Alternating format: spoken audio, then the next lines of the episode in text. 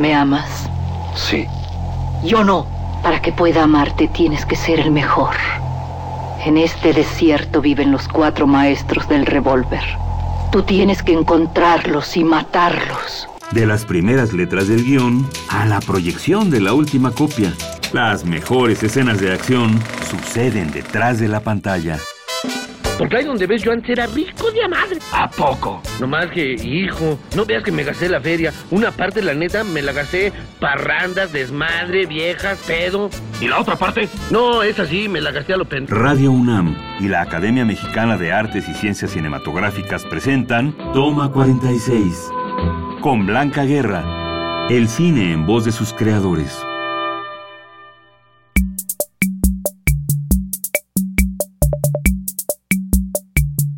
Trayectoria. Sonia Cowo. Sonia Cowo estudió la carrera de actuación en Argos Casa Azul. Ha recibido el premio Perla Negra a Mejor Actriz en el Middle East Film Festival y nominada al Ariel. Ha participado en películas como Norteado, Soy mi madre y La dictadura perfecta. Hoy tenemos el gusto de recibirla para platicarnos más acerca de su carrera cinematográfica. Te invitamos a escucharla en Toma 46. La entrevista corre a cargo de Blanca Guerra, presidente de la Academia de Artes y Ciencias Cinematográficas. Hola, soy Blanca Guerra. Estoy aquí como presidenta de la Academia Mexicana de Cine. Voy a entrevistar a Sonia Cowo, que tiene cosas muy interesantes que decirnos. Y yo creo que empezamos con una pregunta como esta. ¿Cómo fue tu proceso formativo y en dónde? Yo estudié en Casa Azul, la carrera de actuación. Em, estudié con mis maestros de actuación fueron Mauricio García Lozano, Carlos Corona y José Caballero. Y previo a eso estudié en un centro de educación artística, en un CEDART, una preparatoria, un bachillerato de arte y humanidades. Y ahí me enfoqué a teatro y, y seguí en Casa Azul. Y un poquito antes de terminar la escuela empecé a trabajar. Así que este año estoy cumpliendo 10 años de trabajar profesionalmente. 10 años. Así es. ¿Y cómo era el proceso? ¿Cómo fueron cuántos años, digo, de formación? Fueron en, en Casa Azul la carrera dura tres años. Eh, he seguido tomando talleres desde que salí de la escuela y en el CEDAR a partir del segundo año elegí la especialidad de teatro y entonces estuve haciendo teatro desde el segundo año de preparatoria. ¿Qué quieres decir con eso? ¿Había especialidades como cuáles? Música, teatro, danza y artes plásticas. Mm. Entonces, en primer año tienes todo el, tronco común y la parte de arte es estas cuatro y ya después en segundo eliges tu especialidad, ¿no? En vez de elegir administración, ah, exacto, bueno, digo, en, vez de tener áreas, ¿no? Área 1, área 2, que es administración, no sé qué, tienes eh, teatro y, yo elegí teatro. Y esto de teatro solamente fue la carrera de actuación, no hay dirección y... En esa preparatoria no, nada más. Esas son, esas son las cuatro que hay. Y ya en Casa Azul es solamente la carrera de actuación. Ahí estudié los tres años y bueno, he continuado preparándome desde que salí y, y bueno, las tablas son una cosa de preparación completamente fuerte y la verdad es que la primera vez que me paré en un set dije, wow, ¿no? Lo que ahí me ocurría me tenía completamente en el aquí y en el ahora y entonces creo que eso me permitió abordar mi trabajo como debe hacerse en el cine. ¿Y cómo empezaste en el cine?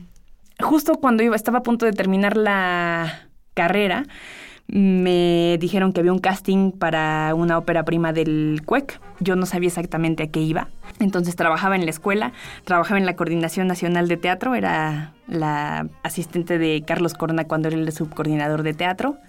Entonces trabajaba en la mañana en la oficina, en la tarde trabajaba en la escuela y por la beca me tocaba hacer trabajo extraescolar para poder tener la beca. Así que trabajaba muchísimo. Yo la verdad es que estaba muy cansada y me dijeron de ese casting y dije, no, no, no, no sé si lo logro, pero dije, no, tengo que ir, es parte de mi disciplina como actriz.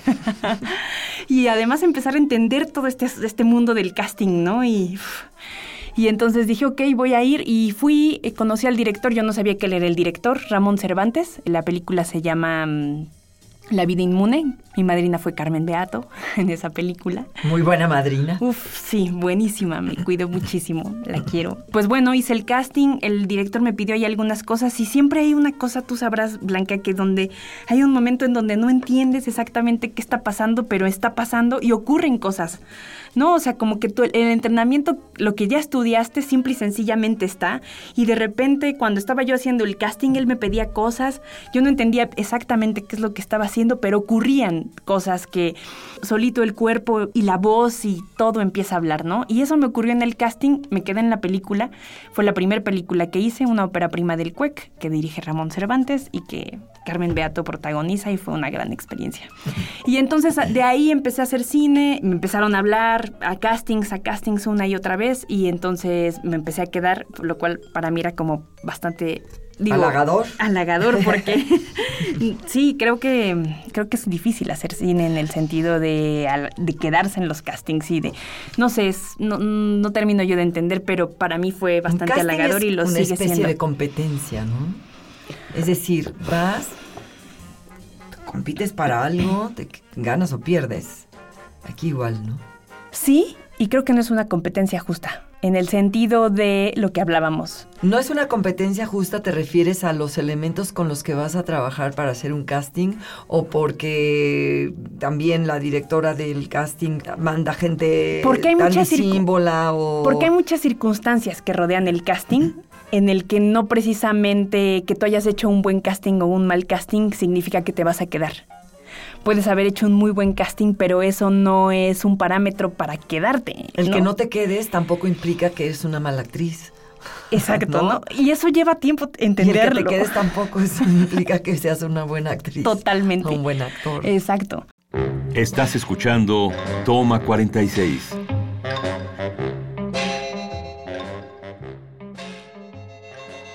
Entonces por eso lo digo y cuesta mucho trabajo entenderlo, creo. O sea, creo que tiene que pasar mucho tiempo para que uno entienda eso y no sentirse el peor actor del mundo e irse a deprimir a su casa porque no se quedó en la película, ¿no?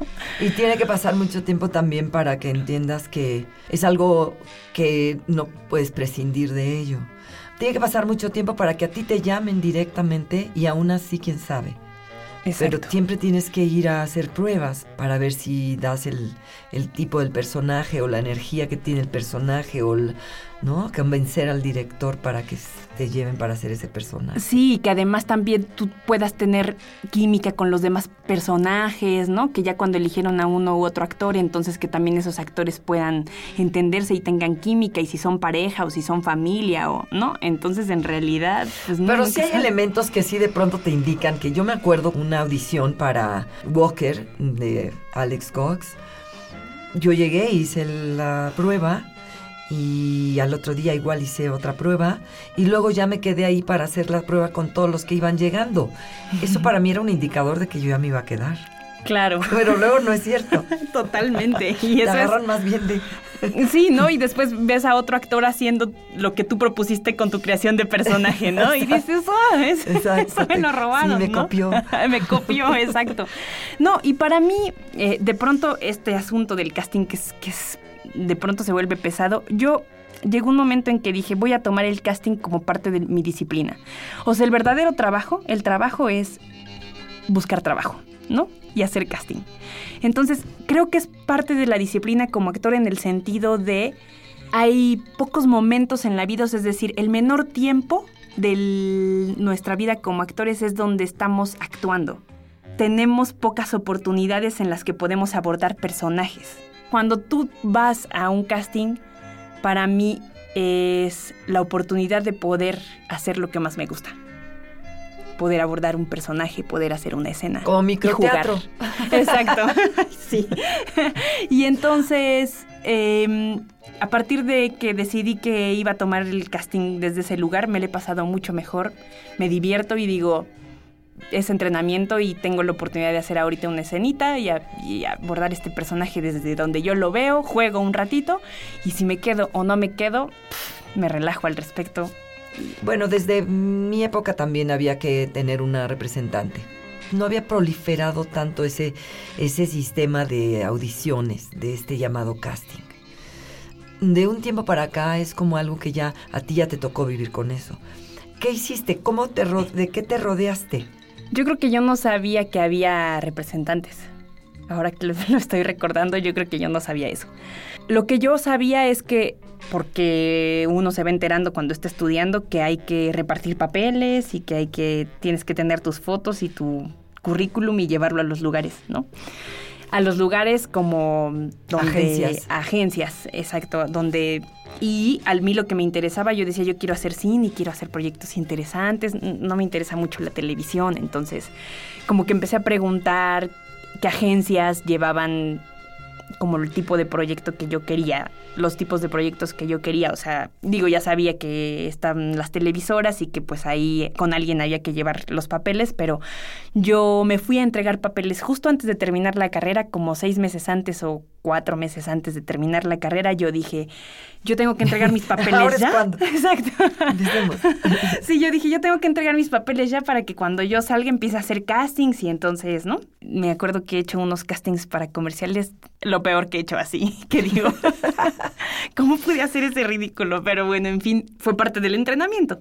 Y entonces yo empecé a entregar papeles y me empezaron a hablar de, de, ver mis fotografías, ¿no? Me empezaron a hablar para los castings y empecé a hacerlos y me empecé a quedar en los proyectos. Nadie de mi familia se dedica a esto. Me aventé así y me fui así a entregar mis papeles y así me empezaron a llamar a los castings y así me empecé a quedar.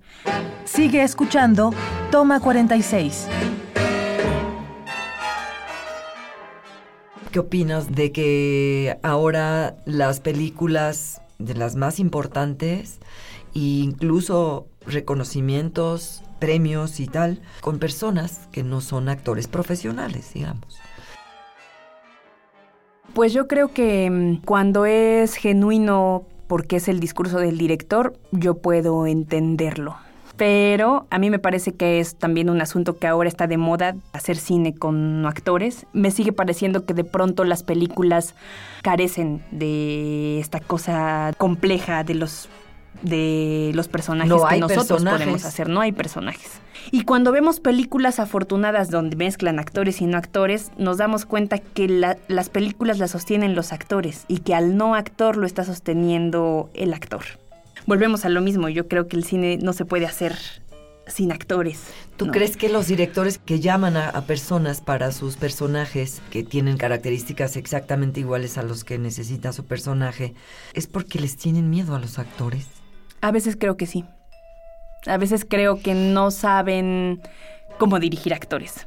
Y como no, no saben cómo hacerlo y les agobia muchísimo que les pregunten y les digan y entonces que los, sí, que los cuestionen. Les agobia muchísimo que los cuestionen porque claro, uno entiende que tienen muchísimas cosas en qué pensar y qué ver. Y entonces, si no tienen el problema del actor, entonces es un poco más sencillo guiarlos hacia donde quieren. Ya, exacto. Mm. O tener ya ahí al personaje, ¿no? Bueno, justo de lo que estoy hablando es de un, de un tipo de películas. Es decir, hay otras en los que, que es a lo que quería también llegar, hay otras en los que justamente sí es el discurso del, del director, ¿no? Donde cuando es genuino ese discurso y uno y dicen, no, lo que pasa es que si yo elijo ese actor, entonces ya eh, lo que yo quiero contar en mi película, entonces ya se empieza a distorsionar y entonces por eso no me funciona. Y entonces también están buscando caras nuevas, ¿no? A veces actores o no actores. Eh, me ha tocado que buscan actores, no actores, y si el no actor hace un, hace un buen desempeño y es el personaje, pues está bien. Pero si también es actor, no están peleados con que sea actor pero que sea, no, no, sea una cara conocida para que entonces cuando el espectador lo vea crea que es un person que es ese personaje, ¿no? Entonces, sí estoy de acuerdo, estoy completamente de acuerdo como parte del discurso de la historia y de los directores, pero no cuando dicen que el actor les va a provocar un problema o que les va a costar menos trabajo si hacen la película con actores. Es ahí cuando no estoy de acuerdo. Yo creo que no confían en la capacidad del actor, que el actor tiene un proceso formativo, tiene una técnica, tiene una serie de elementos que puede manejar para hacer distintos personajes y que, y que realmente llevar de la mano al espectador sobre ¿no? una historia a contarse. Exactamente. Y creo que finalmente se están perdiendo de la posibilidad de que un actor profesional cuente de mejor manera la historia. Exactamente. Desde tu muy tierna edad, porque eres muy joven, pero muy, has invertido mucho tiempo en tu proceso formativo y en tu carrera profesional ya, en tu trayectoria. Eh, ¿Qué le recomiendas a los jóvenes? Yo creo que, que estudien, que la formación es muy, muy, muy importante, que mm, se llenen de la vida en todos los sentidos, que alimenten su espíritu, que alimenten su alma, que se alimenten de la mejor manera y que, mm, que si están apasionados por esta carrera, que la lleven a sus últimas consecuencias, porque es la única manera en la que también podemos sostenerla y sostenernos ahí. Que estudien y que trabajen muchísimo. Eso. Pues muy bien, muchas gracias. Muchas gracias a ti, Blanca. Estoy muy contenta, un gusto, un placer. Igualmente, Sonia. En este programa escuchamos a Sonia Cowo, actriz de cine. La entrevista estuvo a cargo de Blanca Guerra, presidente de la Academia de Artes y Ciencias Cinematográficas.